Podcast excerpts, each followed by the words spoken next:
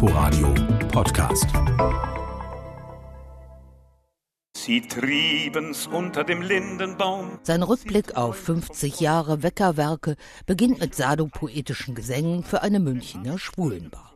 Der damals 19-Jährige lief im Pelzmantel rum und fuhr ein Protzauto namens Firebird.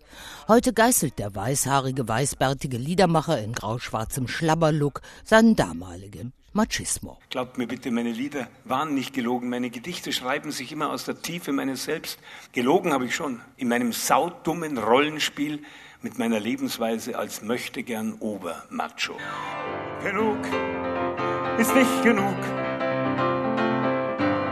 Ich lass mich nicht belügen. Schon Schweigen ist Betrug. Genug kann nie, nie genügen. Andererseits ist der 74-Jährige sich treu geblieben. Einmal Rebell, immer Rebell und poetischer Wahrheitssucher obendrein. Sein treibendes, perlendes Pianospiel ist immer noch sofort wiedererkennbar wie die kraftvolle Stimme, die seine meist melancholischen Hymnen prägt. In diesen Nächten packt mich ein Verlangen, das wie ein Feuer kommt, um all den Mist und Wirrwarr meiner Seele zu durchwandern. Doch ich versuche Konstantin Wecker mischt in seiner Rückschau die ausufernden, lustvollen Lieder mit dezidiert politischen Stellungnahmen zu Neofaschismus, Fremdenfeindlichkeit, Europa und Geflüchteten. Und der Vater nimmt sich eine Nacht lang Zeit und erzählt dem Buben von der Unmenschlichkeit, vom Krieg, vom KZ, von der Feigheit der Leid.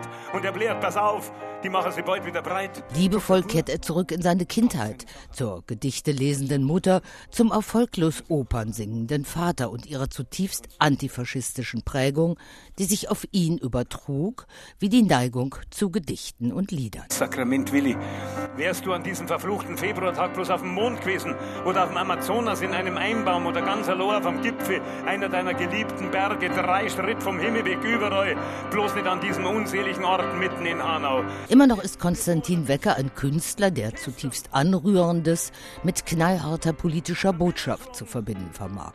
Ob er vom Vaterland singt, von Willi oder den Geschwistern Scholl. Für seine Bekenntnisse zu einem antifaschistischen Utopia bekommt er extra Applaus. Wenn alle zweifeln, wagt zu glauben. Dieser Revoluzer wird nie aus Bequemlichkeit Lampen putzen.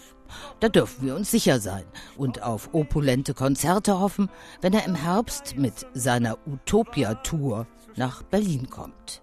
Wo alles dunkel ist, macht Licht. Inforadio Podcast.